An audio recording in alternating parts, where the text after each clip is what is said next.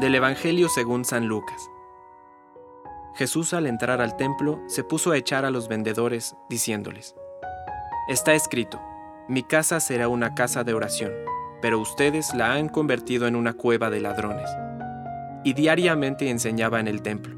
Los sumos sacerdotes, los escribas y los más importantes del pueblo buscaban la forma de matarlo, pero no sabían cómo hacerlo, porque todo el pueblo lo escuchaba y estaba pendiente de sus palabras palabra de Dios.